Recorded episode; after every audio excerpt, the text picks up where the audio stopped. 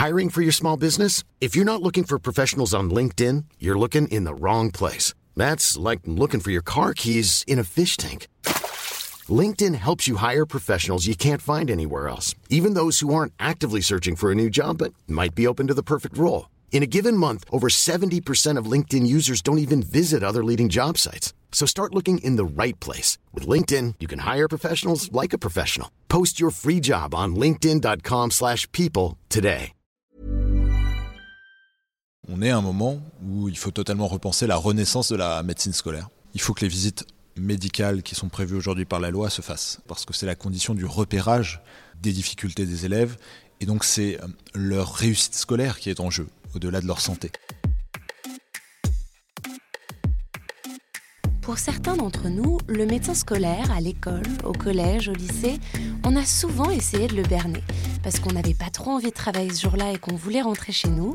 On s'inventait des maux de ventre, un mal de crâne, un malaise, bref, on a tous en mémoire ce médecin qu'on a croisé au moins une fois pendant notre scolarité. Eh bien, sachez que les enfants d'aujourd'hui, eux, ne les voient quasiment plus. C'est en tout cas ce que laisse entendre un rapport d'information déposé en mai 2022 à l'Assemblée nationale. Aujourd'hui, les médecins scolaires ne seraient plus que 800, 900 avec une moyenne optimiste, sur tout le territoire français. Ça dépend des territoires, mais un médecin scolaire peut avoir à sa charge 6000 élèves et ça va jusqu'à presque 100 000 en Dordogne par exemple. Et dans ces conditions, moins de 20% des élèves de 6 ans, donc seulement un élève sur 5, réalise sa visite médicale obligatoire à l'entrée du primaire. Ça paraît fou de ne pas assurer à tous les élèves ces visites qui permettent de repérer si l'enfant présente des troubles importants ou non pour la suite de son apprentissage. Pourtant, c'est le résultat d'une profession qui s'est vidée au fur et à mesure des années et qu'on a longtemps oubliée. On parle souvent des déserts médicaux, du manque de médecins dans les zones rurales, mais est-ce que l'école ne serait pas le premier désert médical en France? Je suis Jeanne Serrin et c'est ce qu'on va se demander dans ce nouvel épisode de Minute Papillon. Pour faire un état de la médecine scolaire, direction d'abord l'Assemblée nationale pour rencontrer celui qui a rédigé le rapport d'information sur la santé à l'école, le député de la majorité, Robin Reda. Ce que j'ai trouvé très frappant quand j'ai commencé à m'intéresser au sujet de l'état de la médecine scolaire et quand je suis allé à la rencontre des professionnels, c'est que spontanément, personne ne serait venu m'en parler parce que euh, pour beaucoup, ils avaient déjà tiré quelque part un trait sur euh, une quelconque réforme ou un quelconque renouveau de la médecine scolaire. Pour eux, c'est quelque chose qui est en déliquescence et que personne ne cherche à, remonter. Robin Reda, député de la majorité. Ce que je défends avec euh, ce renouveau de la médecine scolaire, c'est qu'on puisse euh, repérer les troubles des enfants le plus tôt possible, dès le plus jeune âge, et c'est pour ça qu'il faut absolument augmenter la part des bilans qui sont effectués par les médecins scolaires à l'entrée au CP, parce qu'aujourd'hui il y a 8 enfants sur 10 qui ne voient jamais le médecin scolaire. Il faut que tous les enfants qui rentrent au CP puissent voir le médecin scolaire, puissent être euh, repérés si jamais ils ont des troubles de l'attention, de la concentration, du langage, de l'écoute, euh, de la vue, parce que c'est leur apprentissage qui en dépend. Et puis on évitera aussi à leur famille l'enfer bureaucratique de ce qu'est le parcours des familles qui ensuite cherchent une aide curative pour euh, aider leurs enfants à progresser à l'école. Ces visites médicales obligatoires dont parle Robin Reda, elles sont au nombre de deux. Et pour mieux comprendre à quoi elles servent et pourquoi elles sont si importantes, je suis allée à la rencontre de Sophie Brune-Pérez. Elle a été pendant plus de 20 ans médecin de l'éducation nationale dans l'Essonne. Il y a des visites obligatoires au niveau de la scolarité qui sont dans le code de l'éducation. Il y a la visite de 3-4 ans au début de la maternelle euh, qui est généralement faite par le médecin de PMI, euh, donc de protection maternelle et infantile. Et la visite de 5-6 ans qui est faite par les médecins de l'éducation nationale en fin de grande section, qui ont fait une, analyse un petit peu de, euh, de tout ce qui peut interférer sur les apprentissages de l'enfant. L'intérêt de la visite de 5-6 ans, c'est de repérer les jeunes pour lesquels on a remarqué une difficulté de développement, on a remarqué une difficulté dans les apprentissages, mais ceux qui sont repérés avec des difficultés, il faut les suivre au cours du primaire pour voir un petit peu l'évolution. Alors ce sont des tests visuels, auditifs, moteurs, des tests du langage pour repérer si l'enfant est bien dans sa classe d'âge ou s'il ne présente pas un trouble de l'apprentissage. Et pour Sophie Brune-Pérez, garantir l'accès à ces visites médicales, c'est une question de justice, car ne pas y accéder... C'est une perte de chance pour ceux qui ont des difficultés ou ceux chez, qui on dépiste des difficultés euh, potentielles. Enfin, quasiment tous les enfants en France sont scolarisés. Ils sont dans un système éducatif où ils peuvent être tous au même euh, niveau, c'est-à-dire euh, au même niveau de, de prise en charge avec un enseignant et un service médico-social, parce qu'il y a le médecin, il y a l'infirmière, il, peut y avoir un psychologue scolaire et il peut y avoir une assistante sociale aussi. Donc, euh, suivant les situations, euh, l'équipe devrait être complète et pouvoir prendre en charge tous les enfants en France entière.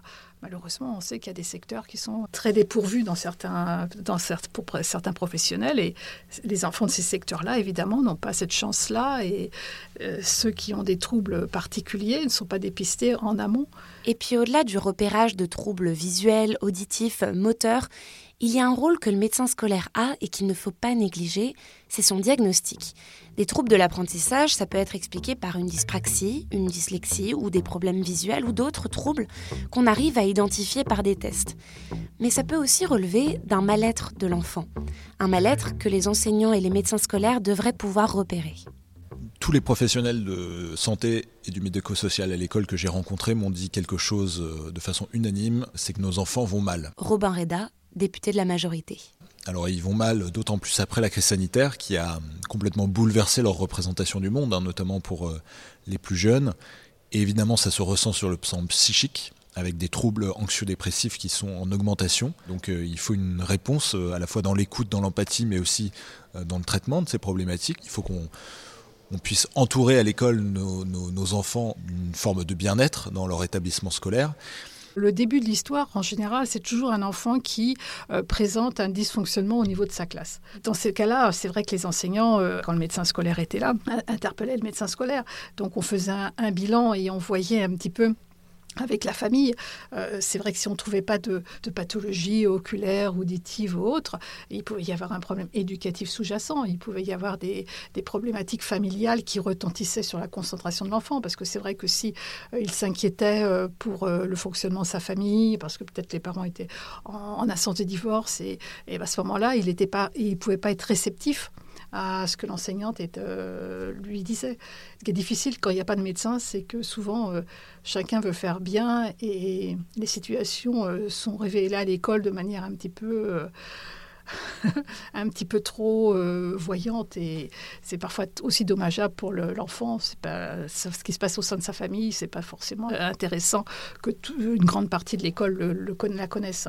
Donc c'est vrai que le médecin scolaire, par ce niveau-là aussi, est dans le secret professionnel et peut discuter d'un côté avec la famille, d'un côté avec l'enseignante et être un peu le médiateur des situations un peu conflictuelles. Le rôle du médecin scolaire est, plus euh, largement des professionnels de santé à l'école, les infirmières, les assistantes sociaux, les psychologues, c'est de recueillir la parole euh, de l'enfant, de l'élève. C'est vrai que les violences intrafamiliales, les violences sexistes et sexuelles, euh, que ce soit à l'intérieur de la famille ou, dans le cercle euh, des camarades de classe, sont des choses que, heureusement, les enfants confessent plus facilement.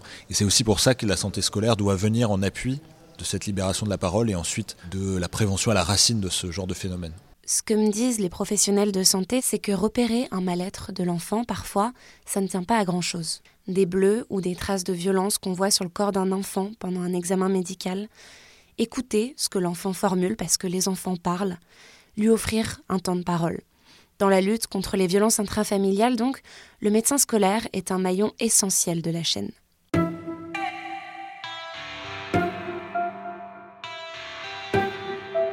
Malgré cette importance, les médecins scolaires sont donc en manque. On l'a dit, on le rappelle, leur chiffre c'est environ 800 médecins sur tout le territoire, alors qu'il en faudrait 1300 pour revenir à un niveau à peu près stable. Mais alors comment expliquer cette désaffection du métier? Il y a bien sûr le manque de médecins global sur le territoire, donc le scolaire n'y échappe pas, mais quelles sont les difficultés spécifiques à ce secteur? Pour le comprendre, je me suis entretenue au téléphone avec Jocelyne Grousset. Elle est co-secrétaire générale du syndicat national des médecins scolaires et universitaires UNSA. Bah, les postes, ils existent, hein, ils sont budgétés, mais les concours bah, ne font plus euh, recette. Le recrutement des contractuels euh, pareil, ne fait pas non plus recette. Et donc, on se retrouve avec euh, un nombre qui diminue de rentrée en rentrée, d'année en année, avec une pyramide des âges en fait des médecins euh, scolaires titulaires qui est extrêmement défavorable, puisque là, tous les ans, il y a un nombre important de collègues qui partent en retraite. Première raison à cette désaffection, la surcharge de travail, avec deux phénomènes conjoints, de moins en moins de médecins pour de plus en plus de tâches la population scolaire s'est modifiée au cours des années. On a eu bah, la loi sur l'inclusion scolaire de 2005. Hein. Le deuxième temps, c'est l'obligation scolaire, c'est-à-dire les enfants à 3 ans viennent tous à l'école. Ça a modifié un petit peu les, besoins en santé des élèves. C'est ce qu'on appelle les élèves à besoins spécifiques. Hein. C'est-à-dire que les élèves, ils ont besoin d'aménagement, qu'on réfléchisse euh, comment les accueillir. Autre chose, ce sont les conditions de travail. Actuellement, il y a une désorganisation quand même et une difficulté de travail. Sophie Brune-Pérez, ancienne médecin scolaire. Avec parfois des manques de locaux, donc tout simplement, il est compliqué d'avoir euh, un bureau à disposition euh, sur tous ces jours de travail. Parfois, on partage le bureau avec d'autres personnes et il faut s'organiser. Faut aller, on fait des visites médicales dans les écoles à certains moments dans les écoles, il n'y a pas forcément de bureau dédié. On vous donne le bureau du directeur, la salle des maîtres. Enfin, c'est pas dans les conditions de travail, ne sont pas du tout optimum et pas du tout faciles. Et c'est vrai que quand des, certains jeunes médecins découvrent ce genre de conditions de travail, ça leur donne pas envie de rester euh, euh, dans l'éducation nationale. La démographie médicale fait que quand un médecin cherche un poste, il, peut trouver un poste euh, dans, différentes, euh, un poste salarié dans différentes institutions. Et donc, la question salariale est quand même euh, à comparer. Et donc, ça fait qu'ils ne viennent très peu à la santé scolaire parce que, voilà, le salaire est inférieur. Et puis, la deuxième chose, quand vous êtes dans un service très dégradé comme le nôtre, bien, vous avez des secteurs géographiques extrêmement importants. Donc, ça veut dire qu'il faut se déplacer. Vous avez des effectifs d'élèves très importants aussi. Ça veut dire une charge de travail lourde.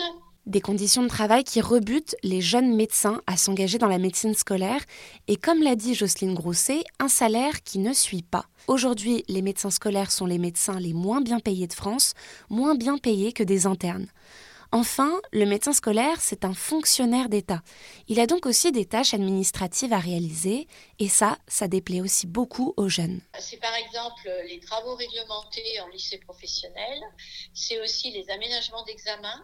Hein. donc là, le médecin, il est là pour, euh, pour donner un avis sur bah, soit l'orientation de l'enfant, soit euh, l'autorisation d'avoir des aménagements. Donc c'est pas très intéressant pour un jeune clinicien, voyez. Alors pour elle, la première réponse pour rendre le métier plus attractif, c'est la revalorisation des salaires. Revaloriser les salaires, ça fait partie des priorités défendues par Robin Reda dans son rapport. Il souhaiterait aligner leurs salaires avec ceux des autres médecins fonctionnaires. Les autres pistes que présente le rapport, c'est 1.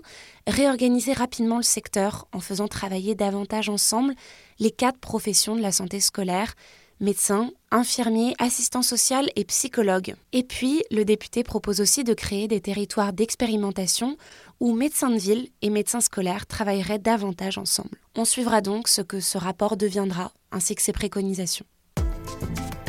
Merci d'avoir écouté cet épisode de Minute Papillon.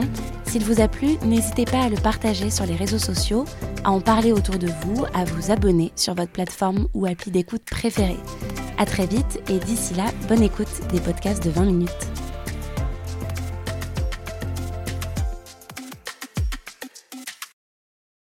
On ne va pas se quitter comme ça. Vous avez aimé cet épisode? Sportif, généraliste, sexo ou scientifique, varié mais toujours bien informé. Découvrez les autres podcasts de la rédaction 20 minutes sur votre application d'écoute préférée ou directement sur podcast au pluriel.20minutes.fr. Et merci de nous avoir écoutés.